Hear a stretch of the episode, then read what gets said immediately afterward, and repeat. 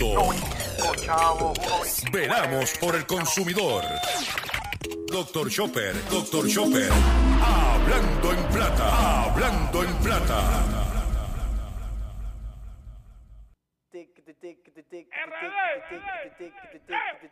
El piriquitiquitituca, chiriquitiquitituca. El fliquitiquitipelo, wow, quitiquitiquitituca. El fliquitiquitipoca, el fliquitiquitituca. El fliquitiquitin, el fliquitiquitituca.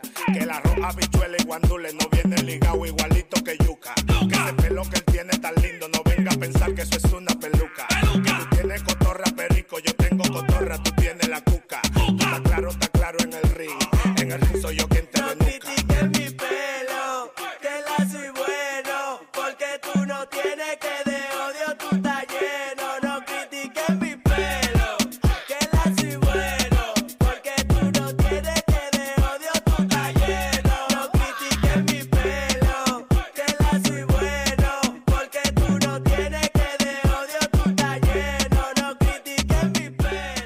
Saludos a todos, bienvenidos a una edición más de tu programa, de mi programa, de nuestro programa Hablando en Plata. Hoy es viernes 17 de diciembre del año 2021 y este programa se transmite a través de la cadena del consumidor y la cadena del consumidor la componen las siguientes estaciones. El 610 AM y el 94.3 FM, Patillas, Guayama, Calley por el 1480 AM y el 106.5 FM Fajardo San Juan, Vieques, Culebra, and the US and British Virgin Islands. Además de poderme sintonizar a través de las poderosas ondas radiales que poseen dichas estaciones, también me puedes escuchar a través de sus respectivas plataformas digitales, aquellas estaciones que poseen sus aplicaciones para su teléfono Android y o iPhone y aquellas que tienen su servicio de streaming a través de sus páginas de internet o redes sociales. También me puedes escuchar a través de mi Facebook, facebook.com, diagonal Dr. Chopper PR. También puedes escuchar el podcast de este programa a través de mi página drchopper.com. O sea que no hay excusa para que usted esté al tanto de todos los acontecimientos relacionados con su dinero, con su bolsillo. Las expresiones que estaré emitiendo durante el programa de hoy, viernes 17 de diciembre del año 2021, son de mi total y entera responsabilidad, sí, de Gilberto Arbelo Colón, el que les habla. Cualquier señalamiento y o aclaración que usted tenga sobre el contenido expresado en este programa, bien sencillo. Usted entra a mi página doctorchopper.com, usted va a ver mi dirección de correo electrónico, usted me envía un email con sus argumentos y si toca hacer algún tipo de aclaración o, o rectificación, no tengo problemas con hacerlo. Hoy es viernes, eh, comenzamos el fin de semana. Y quiero recordarles que mañana eh, viernes, mañana, perdón, mañana viernes no, mañana sábado a las 8 de la mañana tenemos nuestro acostumbrado Facebook Live a las 8 de la mañana haciendo la compra por Dr. Chopper a través de facebook.com diagonal Dr. Chopper PR donde presentamos todas las ofertas de alimentos, todo lo relacionado con su bolsillo este, en lo que tiene que ver con la comida. También como una antesala a ese live de mañana, usted puede entrar a mi página drchopper.com, sí, ahora mismo, y puede ver el hit parade de las 10 mejores ofertas de alimentos publicadas en los medios. Usted puede, y con eso inclusive sirve de guía para hacer su compra. Estamos, eh, las 10 mejores ofertas de alimentos de lo que consideramos la- la canasta básica. Pero hoy eh, tengo un programa que no se pueden perder. No, hoy, el programa está buenísimo, buenísimo. Lo hemos trabajado con mucho cariño, como de costumbre. Y vamos a comenzar sin mucho más preámbulo, tan preámbulo, porque tengo tanto contenido que el control me está haciendo señas. No sé si el control se va con el año viejo, todavía no sé. Este, allá, allá, allá me está mirando, haciéndose como que, ah, como que, como que no me escucho. Pero vamos inmediatamente con el primer segmento. Llévatelo, control. Hablando en plata, hablando en plata. Noticias del día.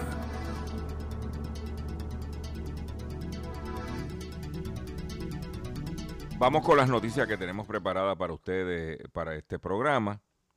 Y vamos a comenzar inmediatamente con eh, exalcalde de Agua Buena. Se declara culpable de reci- recibir sobornos a cambio de contrato con Waste Collection. La Fiscalía Federal anunció en un comunicado de prensa que Luis Arroyo Chiqués recibió alrededor de 270 mil dólares durante el esquema de corrupción. ¿Ok? Recibió 270 mil dólares. Ah, el alcalde popular se declaró culpable el jueves al recibir 270 mil dólares del colombiano, del paisa, Oscar Santamaría Torres. ¿Mm? Quien fue alcalde de 2005 al 2016 recibió una comisión de 5 mil dólares mensuales desde el principio de 2016 hasta junio de este año. Ese también lo cogieron con pasto, con marihuana, en, otro, en estos días. ¿Ah? Ya tú sabes. Por eso vuelvo y repito, y lo dije el otro día, no he escuchado a nadie, ningún alcalde decir que ellos van a coger para atrás el servicio de desperdicio sólido de su municipio. Porque esta vez es Santa María. Madre de Dios, ruega por nosotros, ahora pecado. No, pe- pe- no, esto no es, esto, no es radio. No, no, no, no. O el que venga. Y estamos esperando, sí, estamos esperando el de Humacao. Rey Vargas. Estamos esperando el director de la ACA, exalcalde de Naguabo, coming soon. Estamos esperando a Gayuya, el exalcalde de Arecibo. También lo estamos esperando. Están ya los, las yuscones preparadas para recogerlo. Oye, en otra noticia, ¿verdad? Este, no muy agradable, pero muere el fundador de los sabrosos del merengue. Eh, el merengue está de luto. El pasado martes falleció Antonio Rivera Toño Matraco, quien fue, fuera fundador de los sabrosos del merengue. Es bien importante señalar que Toño Matraco, o Toño como se le conocía, que yo tuve, yo tuve la oportunidad de conocerlo cuando yo tuve agencia de publicidad y bregaba con, con diferentes productos. Él era muy amigo de, de Junior Soto, el de Sal Soul, este, que falleció en un accidente de tránsito unos años atrás. Él también tenía, bregaba con salones de baile, si no me recuerdo, allá en, el área de, de Naranjito, de, de Orocovi, este, en Villarreal también en Bayamón. Tipo, tenía control.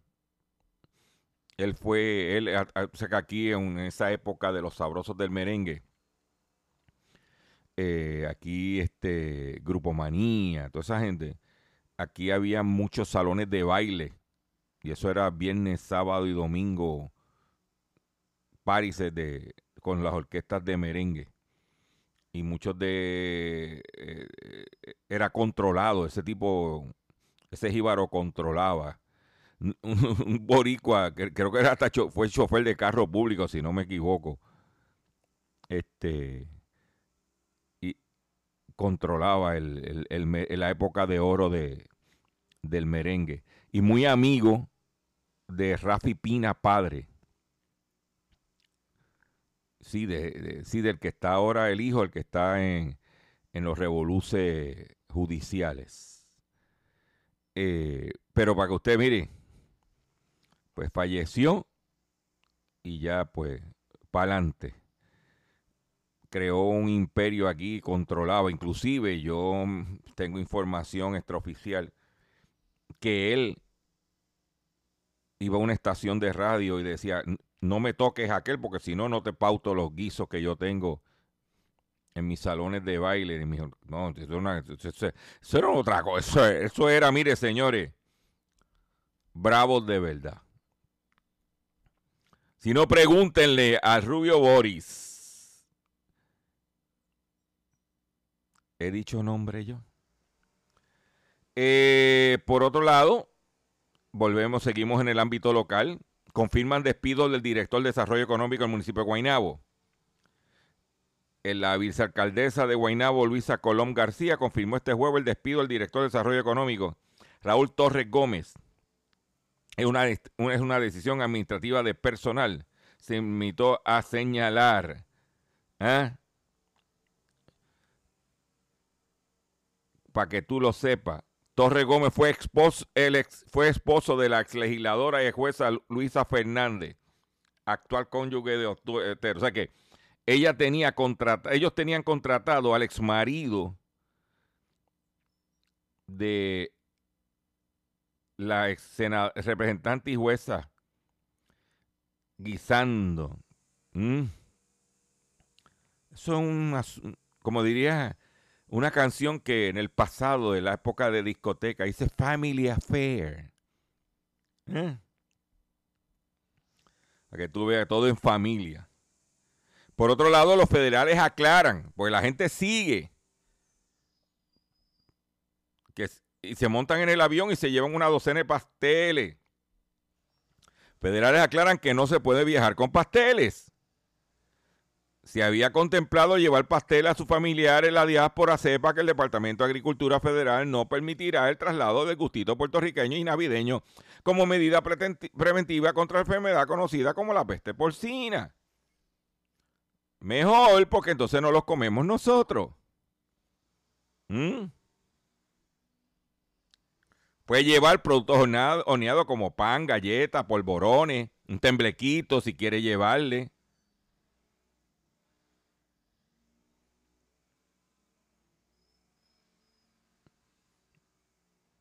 Para que tú lo sepas. Eh, seguimos en el ámbito local. Usted sabe que aquí, hace unos años atrás, cuando Ricky Rosselló que aquí se trajo un individuo para, porque aquí se iba a desarrollar unos estudios de cine, con unos hoteles. Y vino este magnate, Kit, Kit algo, Sancler, algo así. ¿Eh? Y en el distrito se creó el, el disponible la parcela que estuvo destinada para Puerto Rico Film District. Al momento no hay proponente para el futuro desarrollo de los terrenos. Mariela Ballines, directora ejecutiva de la Autoridad de Distrito de Convenciones de Puerto Rico. Es la misma que fue vicealcaldesa de Ángel Pérez y que firmó contrato y que ahora se está haciendo de que ella no tuvo nada que ver ahí. ¿Ah? Tras seis meses de haber quedado sin efecto el acuerdo que contrajo el gobierno con la inversionista Keith St. Clair y la firma RKA para el desarrollo del proyecto Puerto Rico Film District, que prometió una inversión de 70 millones de dólares y el impulso a la industria de cine en la isla. Todavía la parcela está disponible para nuevas propuestas de desarrollo que fomenten la economía. ¿Mm? ¿Viste cómo está la cosa? Oye, pero el acuerdo firmado bajo el gobierno de Ricardo Rosellón en julio de 2018 18. Incluía la construcción de estudios cinematográficos en 28.4 puertas ubicadas en la parte trasera del centro de convenciones. El desarrollo debía estar completado para finales del 2019 y crear empleo para unas 1.300 personas. La propuesta inicial por RKA Studios estaba Saint Clair, el productor Richard Abramson de la franquicia de las películas de Pee Wee Herman. ¿Tú sabes quién es Pee Wee Herman? Que fue acusado de abuso infantil. Y el desarrollador Antonio Fullana. ¿Eh? Para que tú lo sepas.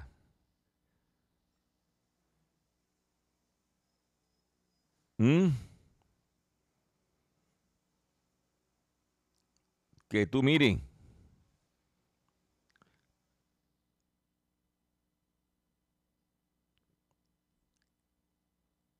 Dice, agregó que a estos proyectos se une el predesarrollo de dos hoteles que construirían en acuerdo con Prisa Group, empresa desarrolladora y dueña de hoteles Hyatt Place y Hyatt House, que están vendiendo los hoteles y que es el que está haciendo el hotel de, de Luquillo, la empresa Prisa Group de Federico Estuve.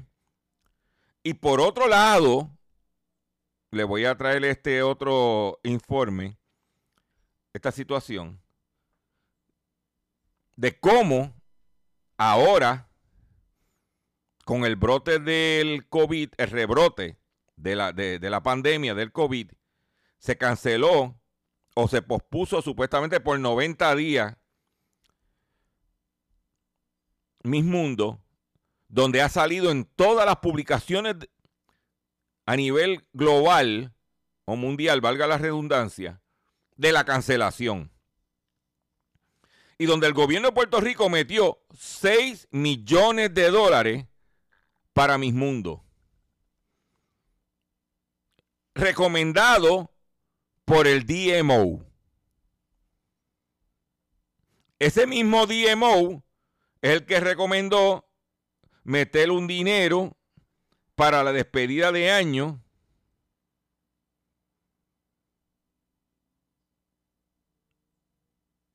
¿ah? en Puerto Rico. El Dick Clark, eh, sabiendo cómo está la situación del COVID, estamos hablando de muchos millones de dólares. Una inversión de 4.4 millones de dólares, más 6 millones lo de mis mundos, sabiendo cómo estaba la situación. Estamos hablando de ahora mismo de una, seguido por el inodoro, 10 millones de dólares, que serviría para invertirse en el país en la infraestructura de carretera, en la infraestructura eléctrica, ¿ah? La gente que todavía no tiene techo, pero hay que traerle el turismo. Y aquí que todo el mundo se vacunó prácticamente, que todo el mundo estaba haciendo, entonces le abrimos las puertas para que vengan para acá por la cuestión del turismo y mira cómo está la situación.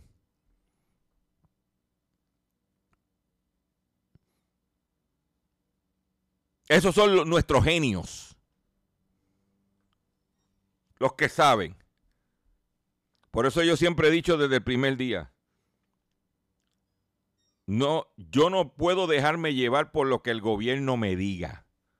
Yo tengo que dejarme llevar por lo que es mejor para mí, para mí y, y mi familia. Yo me estoy comportando como si no estuviera vacunado, como si el COVID estuviera empezando. Yo, distanciamiento social, con la mascarilla puesta todo el tiempo. Yo no salgo a, dar, a hacer cosas i- estúpidas, no voy a aglomeramientos. Mira, el otro día me invitaron, mira, Chopper, hace tiempo que no nos encontramos para irnos a almorzar. Y yo, "Pff, tranquilo, yo como en mi casa. No, yo te... eh, no. Y es, toda, esta, toda esta gente, están todos ahí empastelados con el dinero nuestro. Y esa es la que quiere también hacer ahora alcaldesa de Guaynao. Por otro lado,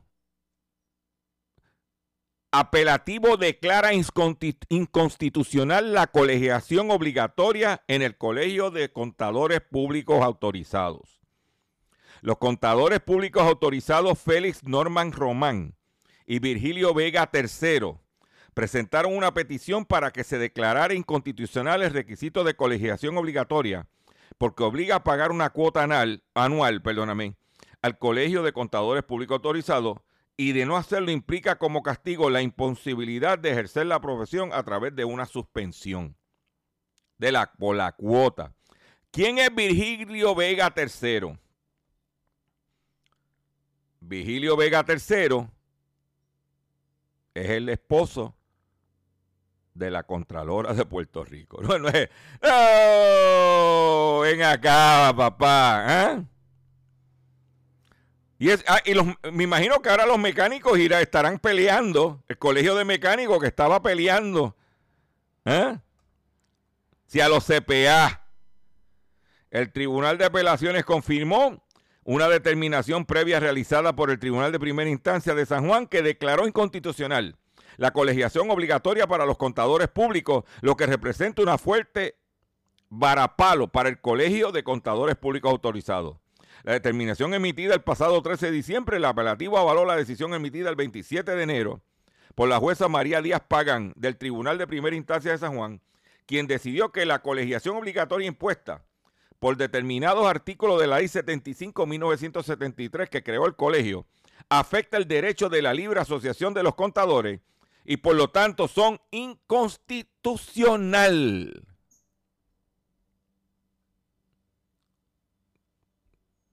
Por ahí vienen los demás colegios. Los, los mecánicos tienen que estar cuando vieron si los CPA que son abogados, contadores.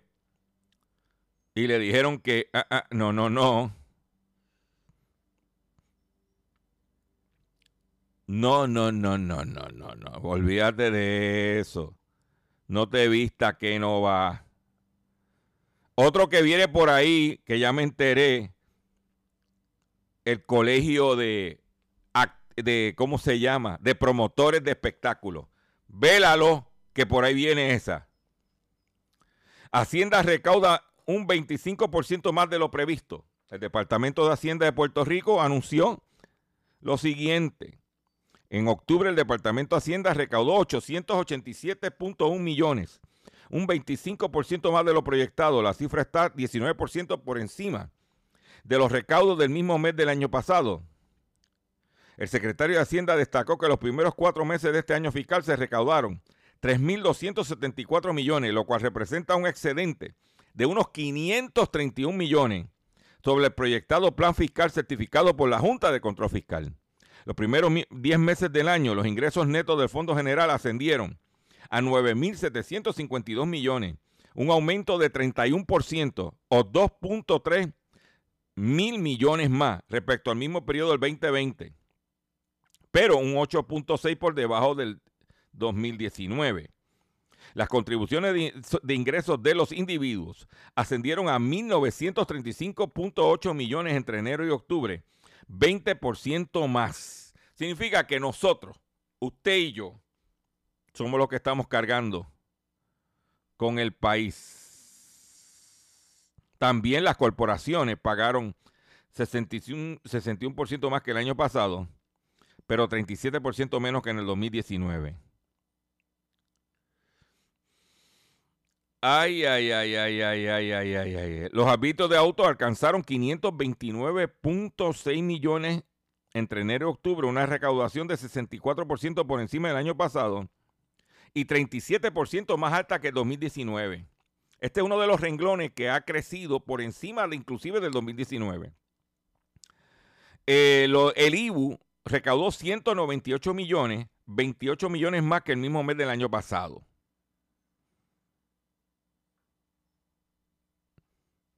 Mm. Hay 531 millones más de lo proyectado en el plan fiscal. Ahí están los chavos para los policías. Míralo ahí. Ahí están los chavos para los aumentos de la gente que no está ganando con la inflación. ¿O es que esos chavos los quieren para otra cosa? Pregunto yo que lo pregunto todo. Voy a hacer un breve receso para que las estaciones cumplan con sus compromisos comerciales. Y cuando venga, vengo con el pescadito del día. No te vayas. Estás escuchando Hablando en Plata.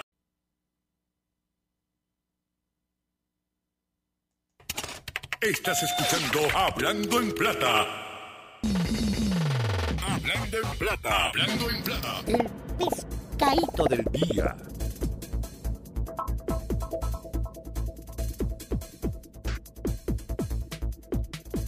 Consumidores, el pescadito de hoy, viernes 17 de diciembre del año 2021, es el siguiente.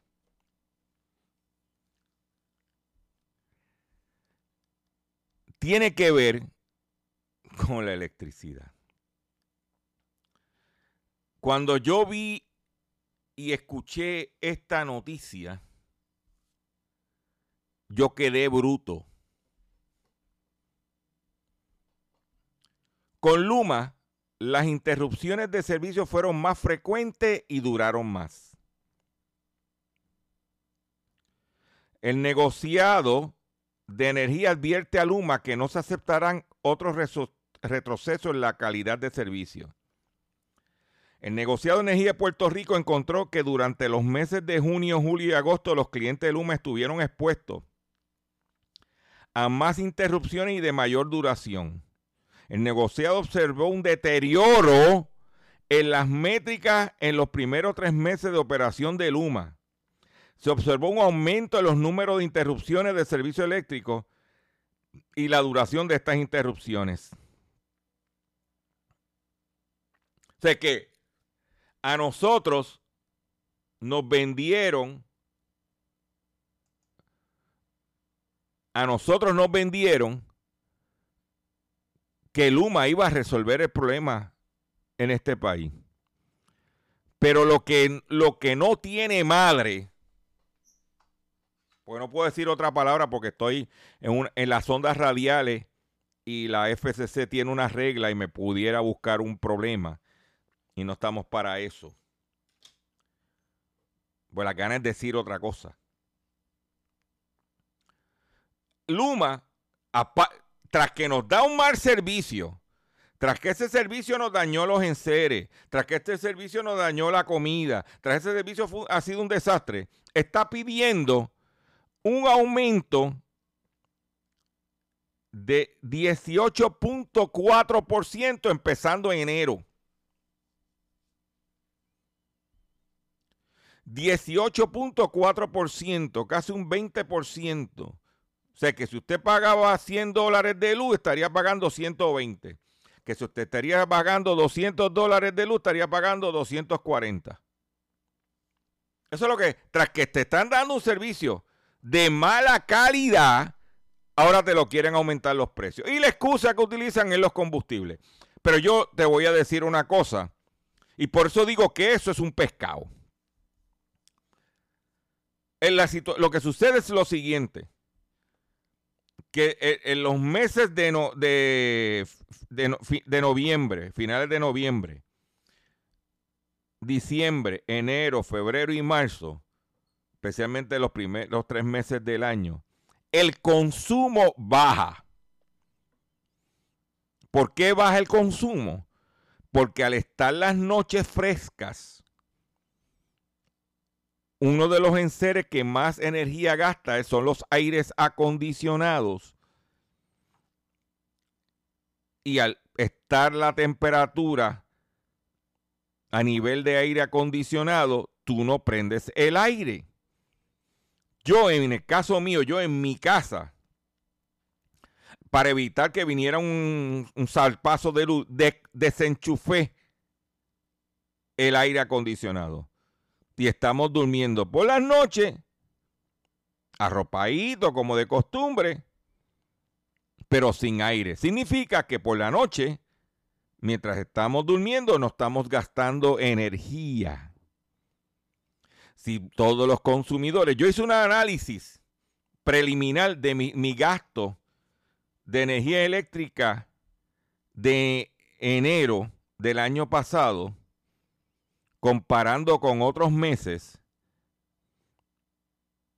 Y básicamente el, consumo, en mi caso personal, bajó entre un 20 a un 24%.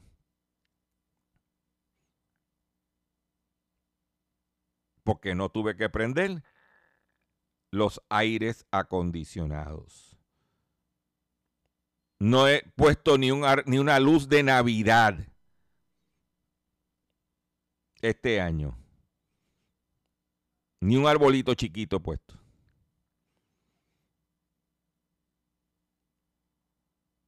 Para que tú lo sepas.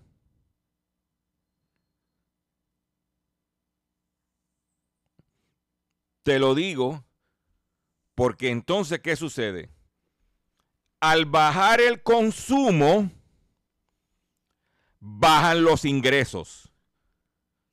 Y al bajar los ingresos, ellos no, eh, ellos se están quejando. ¿Por qué tú crees que el aumento que estaban pidiendo en el mes de junio? Porque debido a los apagones hubo menos consumo y al haber menos consumo hubo menos ingresos. Ya ellos proyectan, ya están viendo la conducta del consumidor, de que está, que está haciendo unos fritos buenos, no están usando los aires, no, se está, están gastando. Pues yo necesito recuperar ese ingreso. ¿Cómo lo recupero? Aumentando precios. Ese es el pescado. Ese es el pescado. Por eso es que quería enmendaron la factura para que tú no pudieras hacer el análisis de tu consumo de kilovatios hora mes versus mes, actual versus mes, del año anterior y te dieras cuenta que estás consumiendo menos y tú lo ves en la gráfica. Los meses de verano sube, sube, sube, sube, sube, sube. Desde marzo va subiendo y de momento en, en, en noviembre empezó a bajar. A mí me pasó con mi factura. Con todo y aumento, yo pagué en el mes de noviembre menos luz que el año pasado. ¿Por qué? Porque consumí menos. Y en los meses de los apagones, consumí menos que el año anterior. ¿Y qué están buscando ellos? El dinero, los chavitos. Pero yo te voy a traer unas informaciones para que usted esté al tanto, porque aquí se nos vendió que la privatización, que eso era lo máximo. Yo quiero compartir con ustedes lo que está pasando. Por ejemplo, en España, 10 millones de hogares pagarán la luz más cara este año que en el 2018. Las familias con tarifas reguladas sufren directamente su factura la subida en el mercado. En España, pese a bajar en noviembre el índice de precios de la electricidad, escala en un 47% anual. Menos de, al menos 4 de cada 10 hogares españoles, cerca de 10 millones, pagarán este año una factura de luz más alta que en el 2018 pese a que el presidente del gobierno, Pedro Sánchez, se comprometió en una entrevista publicada en el, periódico El País el 5 de septiembre a que todos los ciudadanos con consumo medio final paguen una cuantía similar o semejante a la que pagaron en el 2018. ¿Ah? Para que tú lo sepas.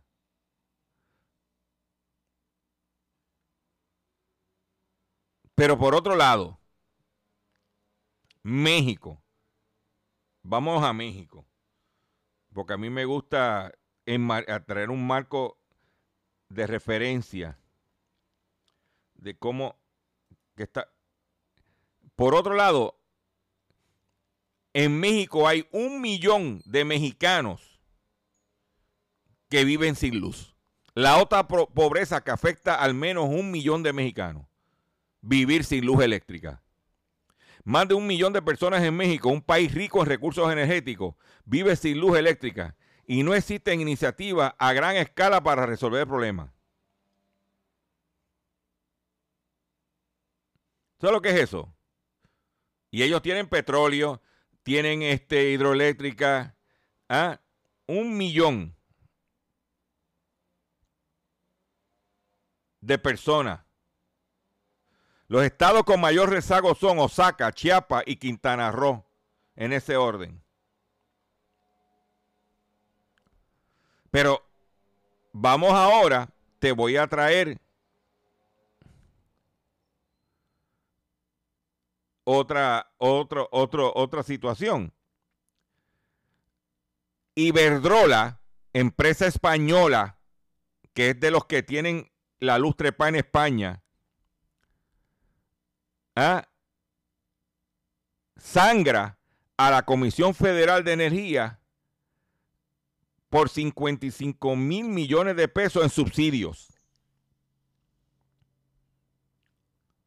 O sea, Iberdrola le factura a la Comisión Federal de Energía de México 56 mil millones de pesos mexicanos. Divídelo entre a 20 por dólar. Mientras tienes un millón de ciudadanos en México que no tienen luz, que viven sin luz.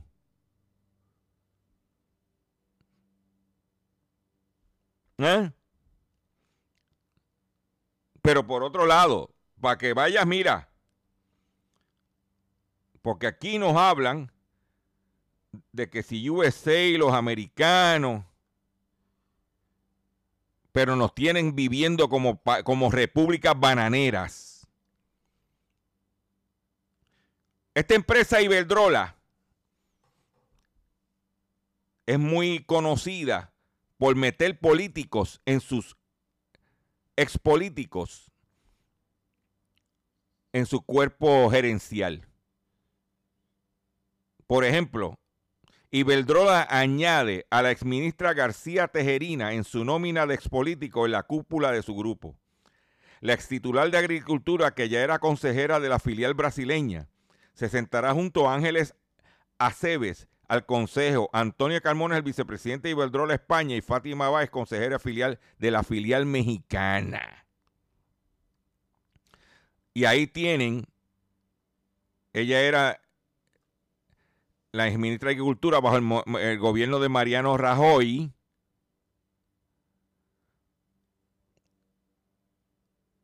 Y ahí tú tienes todo ese entramado, todo de, de de, estos son los Santa María de la vida. ¿Mm? Estos son los Santa María de la vida. Ahí tú tienes cómo estas empresas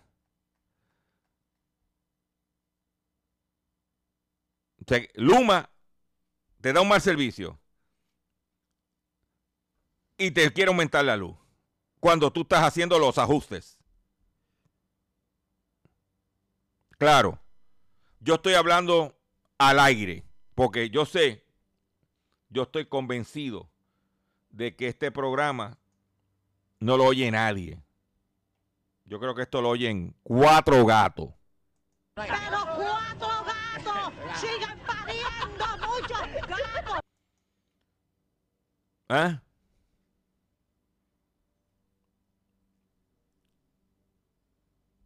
Eso es lo que está pasando.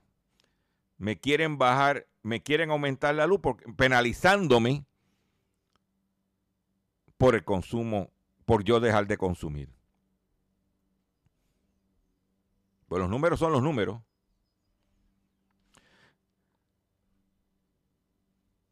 Por otro lado, en una noticia en el ámbito de los fast food, el, usted sabe, hace unos meses atrás despidieron, obligaron a renunciar el principal ejecutivo de McDonald's en los Estados Unidos a nivel de la corporación porque tenía un affair, un romance con una ex con una suplidora, con una empleada, tenía un love affair.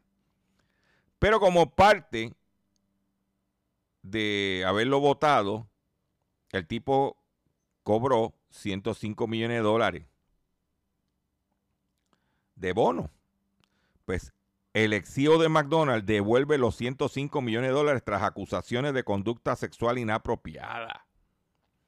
Steven Eastbrook llegó a un acuerdo con McDonald's y devuelve más de 105 millones de dólares en efectivo y acciones después de ser acusado de someter relaciones sexuales, de sostener relaciones sexuales con algunas empleadas. Eso para que tú veas lo que te cuesta. ¿Eh? Tú estás, como dicen por ahí, en la bellaquería. llegó a un acuerdo que devuelve los 105 millones de dólares por ponerte goloso. ¿ah? Además de devolver el efectivo, el ejecutivo ofreció disculpas a sus co- excompañeros y a la empresa en general. Mea culpa. Está igualito que el Cano en Cataño. Lo único que este, este, en el caso contra Israel se incluyeron fotografías y videos desnudos de mujeres, incluidas algunas empleadas de McDonald's, las cuales presuntamente Ibru mandó desde su correo electrónico, electrónico del trabajo. Este era un enfermito. Esto era un enfermito. Pero mira, hablando de enfermito, hablando de enfermito, yo quiero que, yo quiero que usted escuche esto. Usted sabe que uno de los principales estrellas financieras de este país es el americano John Paulson, dueño de hoteles, el tipo, ya tú sabes, eso es el niño símbolo de la inversión extranjera en Puerto Rico. Y tú sabes que John Paulson, ¿eh? John Paulson,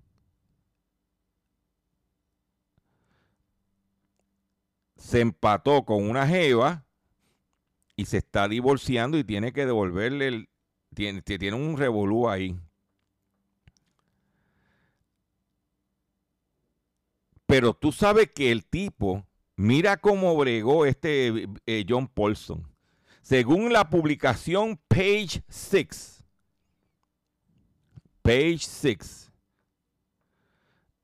la mujer de John Paulson se enteró de que se estaba divorciando a través de la, de, de- de- la publicación de esta, de esta publicación. Dice que John Paulson's wife found about the her billionaire hobby has filed for divorce and run off with a woman half his age the same way that all New Yorkers find out in the out the juiciest news by reading about it in page 6. La esposa de John Paulson se enteró de que se, su esposo billonario había radicado divorcio y que se había ido con la jevita más joven, mitad de su edad, leyendo Page Six.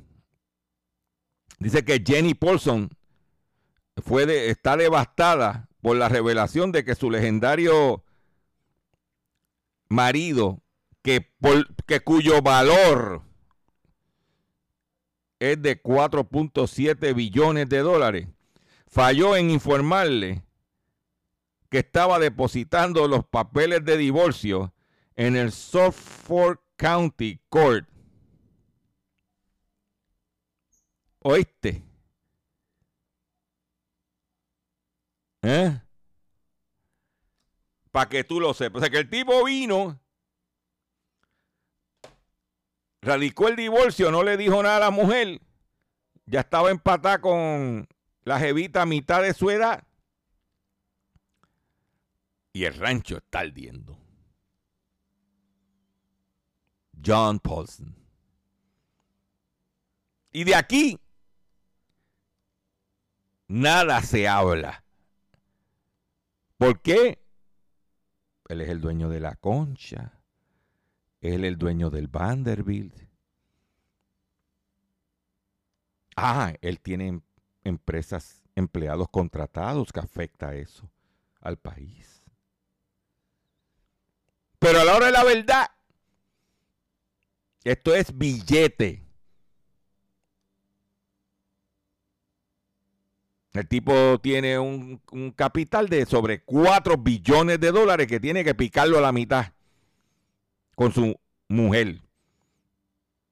Y que la mujer se enteró que está rebelde, se enteró por la prensa. Por Six.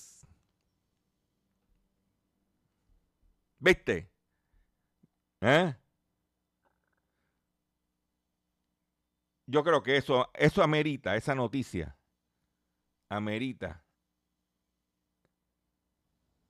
que yo haga esto.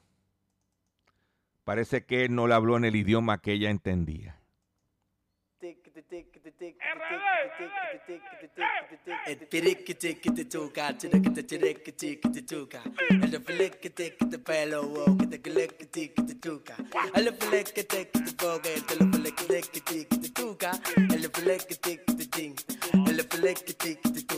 Que el arroz, habichuela y guandule no viene ligado igualito que yuca. Que ese pelo que él tiene tan lindo, no venga a pensar que eso es una peluca. Que tú tienes cotorra perico, yo tengo cotorra, tú tienes la cuca. Está claro, está claro en el ring. En el ring soy yo quien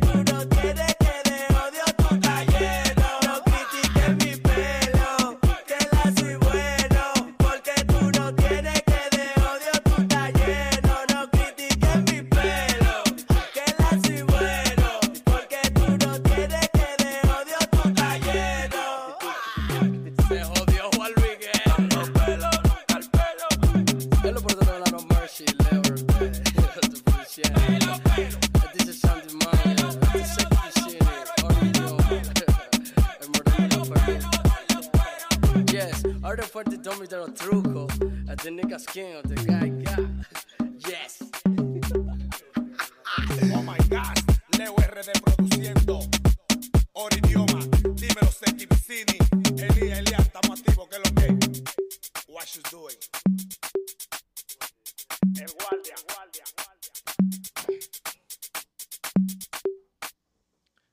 tienen, Cheque Vicini, otro idioma. Atención consumidor, si el banco te está amenazando con reposer su auto o casa por atrasos en el pago. Si los acreedores no paran de llamarlo o lo han demandado por cobro de dinero, si al pagar sus deudas mensuales apenas le sobra dinero para sobrevivir, debe entonces conocer la protección de la Ley Federal de Quiebras.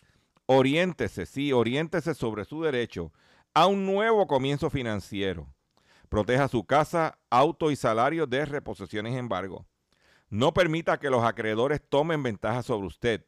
El bufete García Franco y Asociado es una agencia de alivio de deuda que está disponible para orientarle gratuitamente sobre la protección de la ley federal de quiebra. No esperes un minuto más y solicite una orientación confidencial llamando ahora mismo al 478-3379, 478-3379, 478-3379, papá. ¿Ah? Para que tú lo sepas. Si estás apretado, mm, mm, muévete. De seguro hoy cuando llegues a tu casa, la comida estará lista. De seguro tendrás alimento en la alacena para ti y tu familia. Sin embargo, para muchas personas viviendo con VIH-Sida, no es tan seguro tener la alimentación adecuada para sobrellevar su condición. Por eso, estamos seguros de que tu ayuda será una realidad. Organiza hoy un recogido de alimentos y comunícate con Bill's Kitchen al 787-754-6525. Con muchos granitos, llenamos el caldero. Y eh, estamos ya en la parte final del programa en el día de hoy. Y como de costumbre, los invito a que mañana sábado, 8 a.m., en nuestro acostumbrado Facebook Live, haciendo la compra con Dr. Chopper, donde tenemos información relacionada con tu- los alimentos, qué está en moda, qué hay, qué no hay, qué está caro, qué no se puede comprar, qué se puede comprar. Mañana, 8 a.m. Además, algunos especiales del fin de semana. Hay que decir que el- este sábado, este fin de semana que viene, comenzando mañana, es el fin de semana que, de mayor ventas en la temporada navideña. El sábado antes de Nochebuena es el sábado de mayor ventas navideña. Fin de semana de mayor ventas en la temporada navideña y del año. Y tendremos una oferta que estaremos compartiendo con ustedes. Y pendiente, también el, eh, está el, ¿cómo se llama? El domingo estamos proyectando hacer algo. Ya lo tenemos bastante coordinado, pero tiene que estar pendiente. Regístrate en mi Facebook. Y me voy a despedir de ustedes porque ya se me acabó el tiempo. Ya me está haciendo el control, me está haciendo señales. Yo, yo tengo el control. Estoy evaluando cambiarlo para el próximo año. Nos vemos en el... Mira, nos vemos, punto.